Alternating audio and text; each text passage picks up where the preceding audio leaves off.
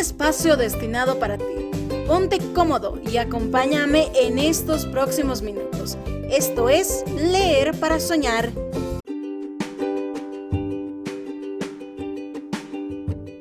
¿cómo estás? Yo soy Nancy y te doy la cordial bienvenida a Leer para Soñar, un canal destinado para aquellos que aman la lectura y aquellos que recientemente decidieron adentrarse en el maravilloso mundo de la literatura. En cada episodio estaré hablando de una novela diferente y en esta ocasión hablaré de La elegida, que es el tercer libro de la saga La Selección que está escrito por la autora Kiera Antes que nada, espero que ya hayas podido leer los dos libros que anteceden a La elegida, pero antes de hablar por completo de este tercer libro, Recordemos que en los anteriores libros, para comenzar en la selección, hablamos y conocimos todo sobre el reino de Ilea, conocimos su sistema de castas a nuestros protagonistas y le dimos inicio a lo que es la selección, que es un concurso, de hecho una especie de reality show, donde están 35 chicas pertenecientes a las diferentes provincias que conforman este reino de Ilea. Las mismas son elegidas para luchar por ser princesa y además ser la esposa del príncipe Maxon, solo una es la elegida. Ya en este primer libro de esas 35 chicas que son seleccionadas se van eliminando poco a poco alrededor de todo el primer libro hasta quedar tan solo 6 formando ya lo que es el grupo denominado la élite. De esa manera se inicia ya el segundo libro donde conocemos más la vida de estas 6 chicas que conforman el grupo titulado La élite y su preparación para una vida de princesa y reina. Como recordemos en el anterior episodio estuvimos hablando de que se les asignaban diferentes tareas tanto como recibimientos, diferentes tipos de actividades eh, para la futura que sea elegida como princesa y posteriormente se convertirá en la reina. Todo esto está mezclado tanto en el primer libro titulado La selección, en el segundo La élite, está bastante entremezclado con lo que son los ataques por parte de los rebeldes sureños y norteños hacia el palacio. Recordemos que los sureños son los que quieren deshacerse de la monarquía, mientras los norteños no se tenía muy específico cuál era su ataque, pero ya en el segundo libro conocemos y tenemos una pista de qué es lo que podrían estar ellos buscando. Y ya para el final de este segundo libro eh, se tiene la eliminación de América Singer, pero que sorprendentemente en el último episodio la tenemos incorporada a lo que es este grupo de la élite, dejando ya en competencia a las cuatro chicas, incluida América, de las cuales solo una será la elegida y la estaremos conociendo en el episodio de hoy. Ya con este contexto dado, Kira Kaas inicia este tercer libro contándonos que tan solo una chica se llevará la corona, puesto de que la situación en el palacio es cada vez más peligrosa. Los rebeldes atacan tanto por el norte como por el sur y América, las chicas que siguen en la selección y Maxon el príncipe se encuentran en un verdadero peligro. Mientras esta situación se vuelve cada vez más acuciante, la disyuntiva en la que se encuentra América tampoco es mucho mejor, puesto de que ella debe escoger entre su primer amor Aspen y el príncipe Maxon, quien poco a poco ha ido conquistándola. Eso sin tener en cuenta que el príncipe también debe escogerla a ella entre las otras tres chicas seleccionadas que podrían convertirse en su esposa y que aún permanecen en lo que es el palacio. Luchas políticas, amor violencia y dudas. América deberá tomar decisiones que cambiarán el curso no solo de su vida, sino de todo aquel que la rodea. Ya adentrándonos más a lo que es la novela, esta en su primer capítulo nos sitúa directamente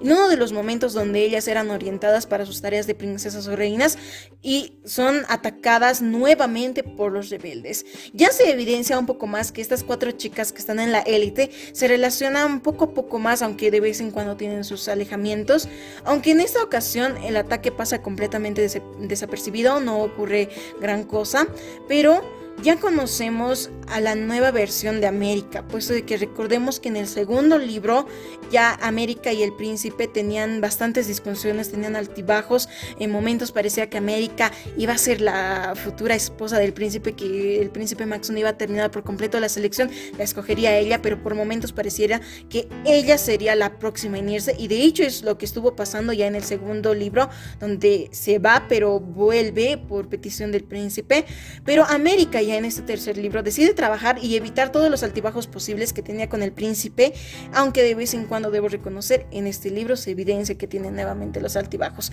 Pero se puede valorar que América ya evita tenerlos y además intenta recuperar la confianza del príncipe Maxon que perdió propiamente lo repito, en el segundo libro. Posterior a todo esto, vemos que uno de los planes del príncipe es convertir a América en la favorita del público, puesto de que los que ya han leído la novela, tanto el primer y segundo libro, conocen que se tenía bastante lo que es el manejo de la prensa para toda esta situación, puesto de que era un reality, recordemos la selección como tal, entonces se tenía la presencia de la prensa, periódicos, revistas, entonces se hacían encuestas y el príncipe Maxon para evitar que su padre, Ray Clarkson, elimine a América o intente influir en lo que es su eliminación, eh, uno de sus planes es convertirla en la favorita del público para hacer, repito, que el rey no influya bastante en su eliminación, lo cual América logra de una manera involuntaria. Los que han leído ya el libro, repito, conocen que América tiene una personalidad sumamente original que la ha ido mostrando desde el inicio hasta el momento. Entonces, esa, esa personalidad es la que hace que ella poco a poco se vuelva en la favorita del público de una manera completamente involuntaria, solo con ser ella misma, pese a que eso le molesta más a Rick Clarkson al significar el fin de su poder absoluto. Además, ya conocemos más la razón de los ataques de los rebeldes norteños, puesto de que se representan en este tercer libro en dos personajes Em, en particular. Ellos se acercan al palacio sin necesidad de atacar o agredir a, como se tenía comúnmente en los dos primeros libros. Se acercan de una manera bastante civilizada cuando el rey no está en palacio. Eso es algo digno de rescatar. Y cuentan sus verdaderas intenciones tanto al príncipe como a América, descartando por completo la idea de derrocar a la monarquía que se tenía y que estábamos manejando, pese a que entre ellos está el legítimo descendiente de Gregory Lea. Antes de seguir avanzando, recordemos que Gregory Ilea es la persona que en sí funda o crea lo que es la monarquía de Ilea. Esta persona que pertenece a los rebeldes es el legítimo descendiente y por ende debería ser el rey de Iglea, pero él aclara que no tiene las intenciones de quedarse con la monarquía, lo cual tiene en cierta duda a lo que es el príncipe Maxon, pero deciden hablar para conseguir algo en común que ellos tenían. En una de estas salidas del príncipe con América, ya el rey lo confronta y le da un detalle que al final de la novela va a ser bastante vital, puesto de que le dice que varios soldados han desertado por lo que no puede tener ningún tipo de imprudencia al estar caminando o paseando con las chicas que conformaban la élite, puesto de que ya están completamente vulnerables. Ya poco a poco nos acercamos más a la relación que tienen ellas como élite y conocemos más a una de las chicas que conforman este grupo, que en lo personal debo admitir cambió por completo lo que pensaba de ella desde un principio, puesto de que no era de mis favoritas, pero me sorprendía el hecho de que se quedó hasta este tercer libro, pero en este tercer libro, uh, sin caer en lo redundante, cambia por completo lo que tenía la idea de ella. Entonces eh, se convierte en alguien más agradable y te gusta poder conocerla más. Ya cerca de lo que es ya la mitad del libro, presenciamos la primera salida clandestina del príncipe y de América. Esto a partir del acercamiento que mencioné hace minutos nada más, donde vienen los rebeldes norteños para hablar con el príncipe, tanto con América. A raíz de esto, ellos salen de manera clandestina con el apoyo de Aspen y un guardia adicional. Esto para conocer la realidad de los ataques que había fuera del palacio, puesto de que el príncipe Maxon tenía la seguridad de que el rey no le estaba contando todo por completo, no tenía la verdad absoluta. Donde América en su ida conoce por primera vez la realidad de los ocho, puesto que en, ese, en esa huida que tienen, ella debe escapar puesto de que el camión donde estaban transportados del palacio es atacado por las personas que estaban armadas, donde casualmente ella al contactarse con una de las chicas se entera que los únicos que tienen armas son los rebeldes. ¿Qué quiere decir esto? Que el mismo pueblo de Ilea almacena a los rebeldes, cosa que nunca se les habría pasado por la cabeza a ellos. Luego de conocer ya varios detalles, ella aprovecha una actividad del palacio para introducir a una persona de los rebeldes y a otra persona de la monarquía extranjera, la cual estuvimos conociendo en el segundo libro, logrando lo que para el rey sería una conspiración, puesto de que apoyará tanto a los rebeldes para esa buena causa que necesita el palacio. Días después ya vemos una nueva actividad llamada el Día de las Sentencias, donde cada chica que compone la élite debe sentenciar a una persona en específico se seleccionan a cuatro personas que han cometido diferentes delitos. Estas ya están sentenciadas, pero se debe hacer una sentencia de manera completamente formal y como una actividad de la selección. Puesto de que la reina explica que ellas, al tomar el cargo de princesa y futura reina, ellas ya reencarnan lo que es la ley entonces, todos aquellos que infringen la ley es como si las lastimaran a ellas, por lo cual no deben permitir eso y esas personas deben pagar todos sus delitos. Ya llega el día y de, esta, de esta actividad y América al darse cuenta de las verdaderas intenciones que tenía esta tarea, nuevamente da a relucir su personalidad ante el injusto. Esa actitud sin duda molesta nuevamente al Zei y en eso conocemos lo que ya habíamos estado sospechando desde el primer eh, libro, que era que la selección era algo completamente planeado, más por cuestiones políticas y de conveniencia para la monarquía, pero en especial pero en especial completamente planeado por Jerry Clarkson, donde las chicas que eran de castas bajas, como América, que era unas 5 recordemos, ella estaba tan solo como relleno para fingir su autenticidad. Luego de esto, además, también conocemos que el príncipe Maxon en un momento antes de que lleguen las chicas de la élite, antes de que inicien, eh, desde que inicie de hecho la selección, conoció a la hija del rey de Francia que se llamaba Daphne, pero que estaremos hablando posteriormente de ella en otro momento. Luego de todo esto, las chicas de la élite se unen aún más a partir de este ataque, puesto de que al ser tan pocas, pero bien como la trata el rey América, deciden unirse un poco más, acercándose, puesto de que ya quedan tan pocas y saben que el tiempo de que se elija tan solo una está muy cerca. Teniendo en esto de las cuatro chicas, a la más inesperada, a la que menos creíamos que eh, estaría como líder, se convierte en la más querida entre ellas. Pasados ya unos días, América recibe una noticia que absolutamente la devasta y en lo personal me sacó lágrimas, lo cual la obliga a irse de palacio durante unos días. Ya en esta oportunidad, de dicho así, ella se acerca un poco más a su familia, tiene un poco más de tiempo en esos pocos días en los que estaba, pero tan solo eso hace que descubra uno de los máximos secretos de su padre, eh, que la ayuda a deslumbrar todo lo que es este aspecto de los rebeldes. Ya a su regreso, Maxon elimina a dos chicas de la élite, quedando tan solo ella y una competidora más, que son las casualmente las más favoritas. Entonces, ya rozando ya tan solo el final, el príncipe le dice a América que ella será la elegida. Y en el momento en el que ella decide terminar de una vez con Aspen, que era su antiguo amor, decide cerrar de una vez todo este ciclo, puesto de que ella ah, afirma que está completamente enamorada del príncipe Maxon, el príncipe se entera de todo absolutamente, donde cambia de decisión, eligiendo a la otra candidata. Ya horas después, momento donde debía anunciar a la elegida, América se sentía debatida puesto de que ella no tenía esa intuición, ella estaba realmente enamorada del príncipe y, y no se quedaría con él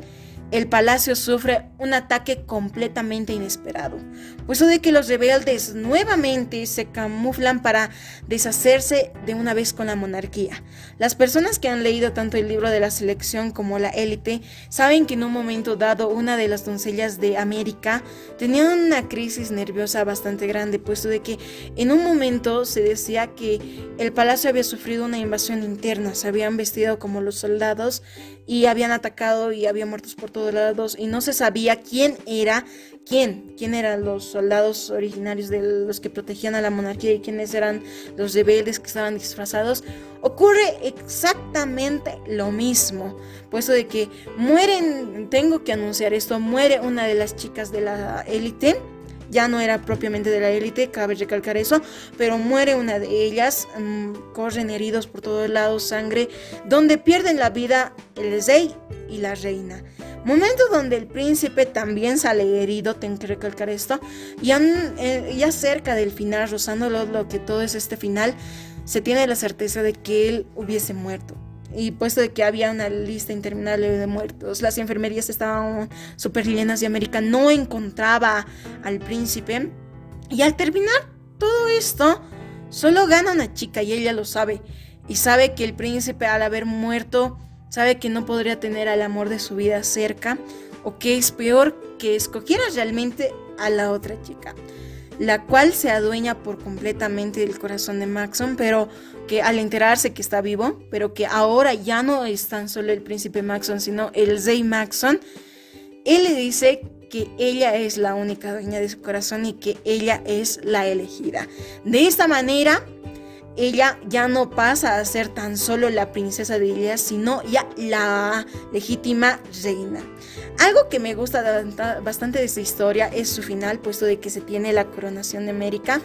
Y volvemos a ver a un personaje que sin duda extrañaba y que sin duda me encantaba, que era Marley, su mejor amiga. Eh, entonces, era algo súper lindo y algo que me gusta de esta historia, ya para finalizar, puesto de que ese es el final, de hecho, de lo que es la elegida, la elección de América como ya la reina, es la hermosa historia que tiene con su padre. América, si bien sabemos y lo conocimos todos los que leímos este libro, es el infinito amor y confianza que se tienen entre ellos. Quizás América es más apegada a su padre que a su madre, puesto de que su padre es de las personas que siempre suelen decir las cosas en el momento correcto, que no es de ocultarlas y que siempre le da a América ese toque de alegría que la anima a continuar. Si bien todos le decían a ella que no tenía madera para ser reina o princesa, él le decía que sí la tenía, que tenía el carácter. Entonces ella poco a poco se logra creyendo y conoce que sí tiene aptitudes para todo esto. De hecho, eh, me gustó también el cómo podemos cambiar de opinión al conocer más a los personajes que conforman este grupo. Sin duda, algo que me ha encantado es el hecho de cómo una persona que en el primer libro odiaba y me daba cada vez más coraje conocer sobre ella y su desfachatez, al final se vuelve una persona tan amena y que la llegas a entender. Entonces, es algo sumamente lindo lo que ha hecho Kiera Kass, cabe recalcar en eso. Y me encantó el hecho de que este final sea muy diferente a los otros o quizás otros digan que ha sido muy típico, pero a mí me pareció sumamente lindo el hecho de que ponga tanto suspenso en este final. Así que sin duda sí, se las recomiendo, les recomiendo lean la selección, lean de hecho toda la saga que comprenden estos cinco libros. Ya la próxima semana estaremos hablando de los dos siguientes libros, consecuentemente uno por semana, pero sin duda lean estos tres libros, les van a encantar, sin duda se los recomiendo. Pero cabe recalcar para salir de lo que es la selección, hoy es un día bastante especial, puesto de que hoy es 23 de abril. Y para lo que es el canal Leer para Soñar, este día es muy importante, puesto de que hoy se tiene el día del Día Internacional del Libro y quiero recordar un poquitito por qué es que se recuerda este día, puesto de que el escritor Vincent Clavel inicia los trámites para organizar una feria del libro ya en los años 1923. Ya para 1926 se organiza en Barcelona la primera feria del libro, que se celebra el 7 de octubre, día del nacimiento de Miguel de Cervantes.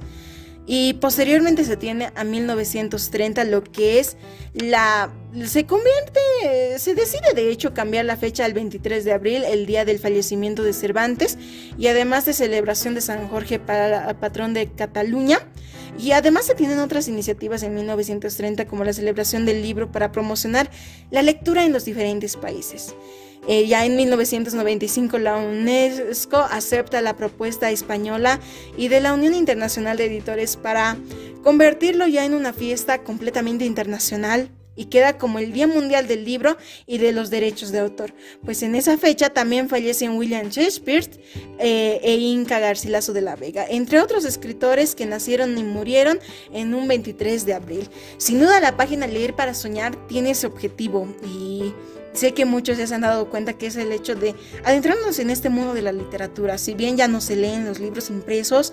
se tienen los PDFs con esto de la tecnología, pero sin duda es algo tan hermoso el conocer cada día más la lectura, por lo cual este canal sin duda es algo que, que me ha aferrado y me encanta hacerlo. Y este 23 de abril es uno de los días más hermosos, por eso es que he decidido tomarle un poquitito de tiempo más en este episodio para esto.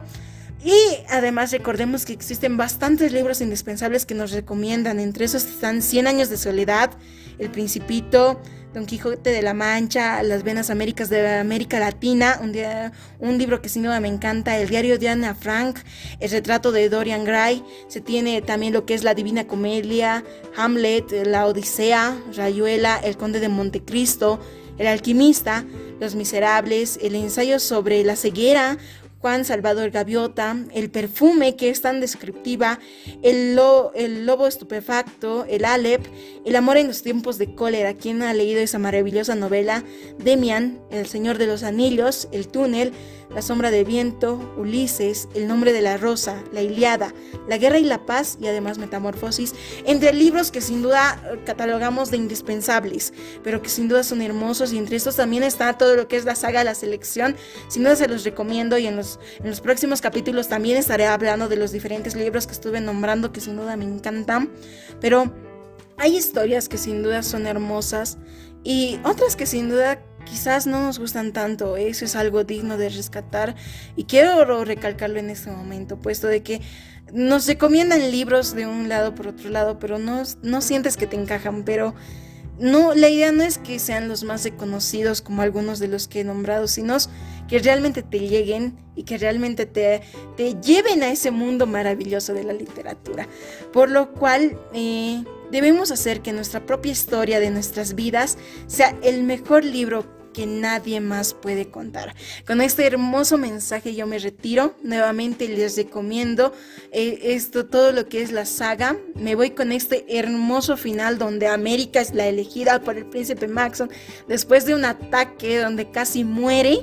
Entonces se las recomiendo nuevamente. Eh, así que feliz día del libro, no se olviden de leer. En el próximo episodio ya hablaré de la heredera que nos cuenta lo que pasa 20 años después, después de esta selección. Así que sin duda los espero. Nuevamente les recomiendo todos estos libros que acabo de nombrar. Así que lean, nunca se olviden de leer y vivan sus vidas y hagan que esta, la vida que ustedes viven sea la mejor historia que ustedes en un futuro cuenten. Así que los espero en el próximo episodio de Leer para Soñar. Estaré cada viernes mandando lo que es un podcast. Sin duda un viernes va a ser especialmente para los libros. Entonces los espero al próximo viernes. Estaremos hablando nuevamente, les repito, de la heredera. Los espero, no se olviden de leer. Los quiero mucho. Chao, chao.